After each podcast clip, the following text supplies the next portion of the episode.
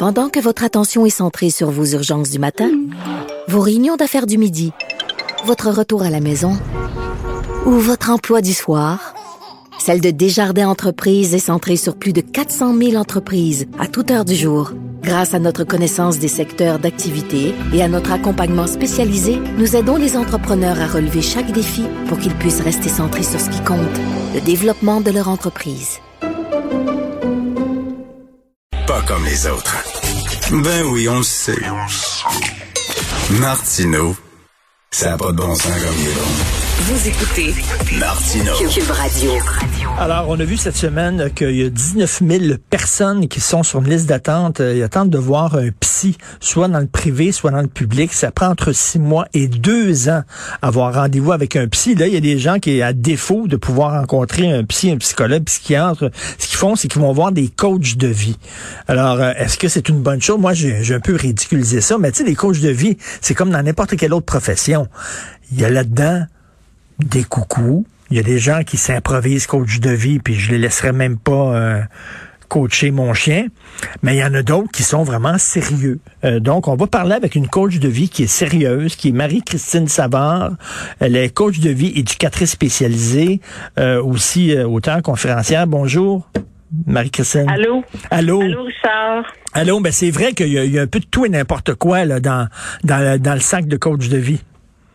Malheureusement, oui, parce qu'il suffit juste, euh, j'en l'entends souvent, ah, j'ai passé à travers telle telle épreuve et là maintenant, je veux aider les gens qui ont traversé la même chose que moi, dans le fond.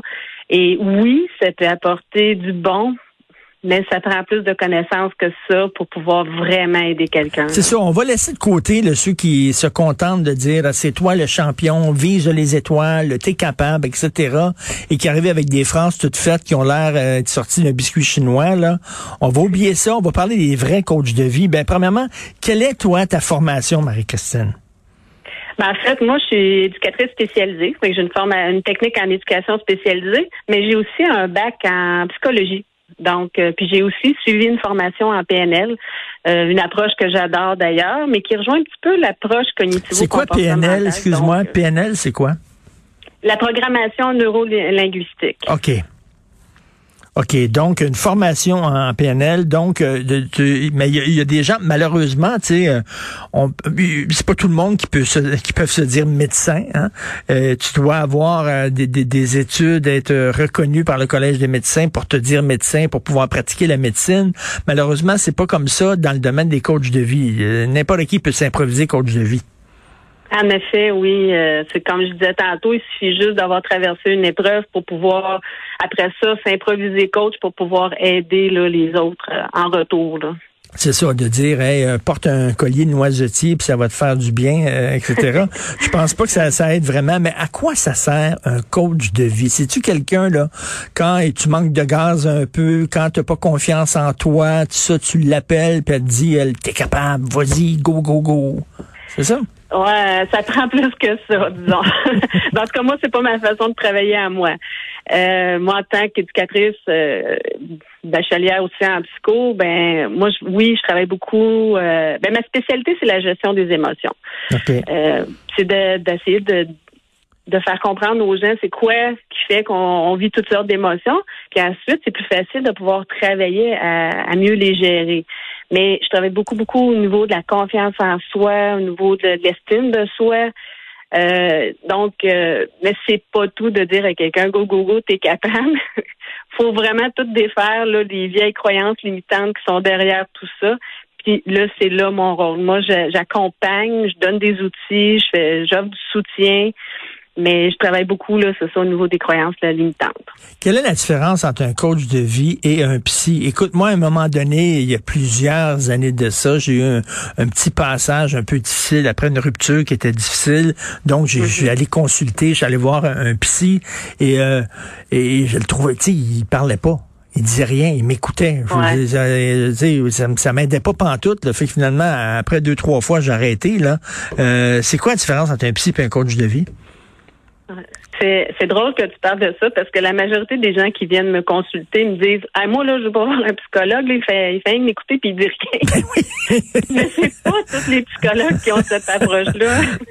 C'est juste que ça allait donner comme ça. Mais oui, les gens euh, sont contents parce que moi, j'interagis beaucoup avec les gens. Je pose beaucoup de questions. Donc, mais la différence entre un psychologue et un coach, dans le fond, les psychologues, évidemment, vont avoir fait plus d'études. Ils connaissent plus l'être humain. Euh, sont capables d'évaluer le fonctionnement psychologique, la santé mentale d'une personne. Ils vont aller des fois travailler au niveau des traumatismes de l'enfance. C'est différent. Ils vont travailler plus en profondeur. Mais encore là, ça dépend vraiment de l'approche, parce qu'il y a plusieurs approches. Euh, comme les coachs vont utiliser chacun leur façon de travailler, mais les psychologues aussi. Là. Là, sûrement que tu es tombé sur un psychologue qui a une approche plus psychodynamique, donc ils vont écouter, ils diront pas grand-chose. de temps en temps, elle fait mm De temps en temps, je, je oui, je, je j'écoute ce que tu dis. Je me demandais s'il dormait. Mais mais euh, toi, je dis, si je veux parler à quelqu'un qui m'écoute pas, j'ai ma blonde pour ça. non, c'est pas vrai. Là, Sophie, je t'adore. Euh, mais, mais écoute, euh, toi, donc, tu fonctionnes, c'est quoi? C'est par téléphone, c'est en personne, c'est par Zoom? Ben, les trois. J'ai déjà utilisé les trois. J'avais un client qui m'a euh, contacté. Il habitait à Gatineau. Il dit, moi, j'ai déjà fait ça par téléphone. Il dit, je suis très à l'aise. Bon, Parfait. Ben, on a, il m'avait envoyé des chèques, trois séances d'avance, puis on a fait ça par téléphone. Ça a super bien fonctionné. Euh, par Zoom, évidemment, moi, ça me permet de pouvoir euh, aider plus de gens qui viennent d'un peu partout. Puis évidemment, moi, ma préférence à moi, c'est vraiment en personne parce que là, j'ai vraiment le contact avec la personne. Là, il y a l'énergie qui qui circule mieux. Moi, je, je, travaille beaucoup avec le non-verbal parce que entre ce qu'une personne dit et ce qu'elle veut dire, parce que toujours d'aller chercher le message en dessous, hein, d'aller au deuxième niveau, de dans le fond, d'entendre ce qui est pas dit, ce que la personne ne dit pas. Et euh, sauf que là, ça, c'est plus facilitant quand la personne est devant moi. Mais, mais Marie-Christine, on s'entend que si quelqu'un a vraiment une dépression sévère ou même des, des, des problèmes peut-être de schizophrénie, tout ça, c'est pas l'idée du siècle d'aller voir un coach de vie. Là. ces gens-là ont besoin d'aller mm. voir des psys. Là. Euh, il faut faire la différence entre les deux. Là. Ben, j'ai déjà j'ai des clients qui souffrent de schizophrénie, bipolarité, mais moi je suis pas là pour soigner la maladie. Là. Je suis pas. Moi je suis là pour les accompagner, à, à essayer de trouver des moyens, des solutions pour qu'ils vivent mieux avec leur maladie. Moi, je suis pas là pour soigner la maladie. C'est pas moi qui va leur dire euh, mm. prends tel ou tel médicament à telle dose.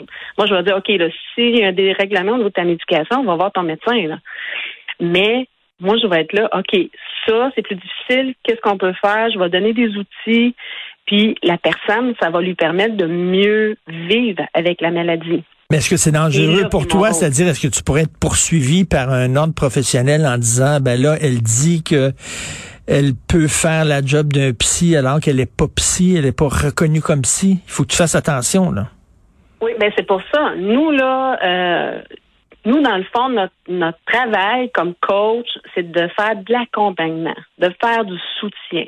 On peut faire de la gestion de crise, on peut faire euh, du de l'accompagnement pour les couples, mais on n'est pas là pour soigner. C'est là toute la différence. Là. Et donc, euh, c'est, c'est pas seulement là, des gens, comme je disais, là, l'idée qu'on a d'un coach de vie, c'est t'es capable, vas-y, c'est que tu quand des fois tu as besoin d'être encouragé et tout ça dans tes projets, tu te, tu te limites pas à ça. Non, non, non, non, pas du tout. Au contraire. en tout cas, pas, moi, je peux pas parler pour les autres parce que je suis pas à leur place, mais moi, c'est pas ma façon de travailler. Moi, je vais plus y aller. Quelqu'un me dit, ah là, j'aimerais ça, ou même des fois, ils, savent même pas quoi. OK, on va aller creuser c'est quoi les intérêts, mais s'ils me disent, moi, je suis pas capable, qu'est-ce qui te fait dire que tu n'es pas capable?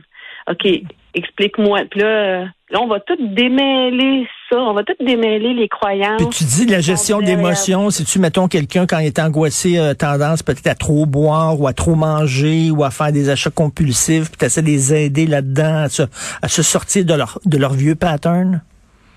C'est rare que j'ai des euh, clients qui viennent me consulter parce que oui, j'en ai eu avec un problème d'alcool ou de la drogue, mais moi, je vais travailler encore là au niveau des croyances parce qu'il y a une croyance limitante derrière la, consommation, que ce soit de drogue, d'alcool, l'achat compulsif et tout.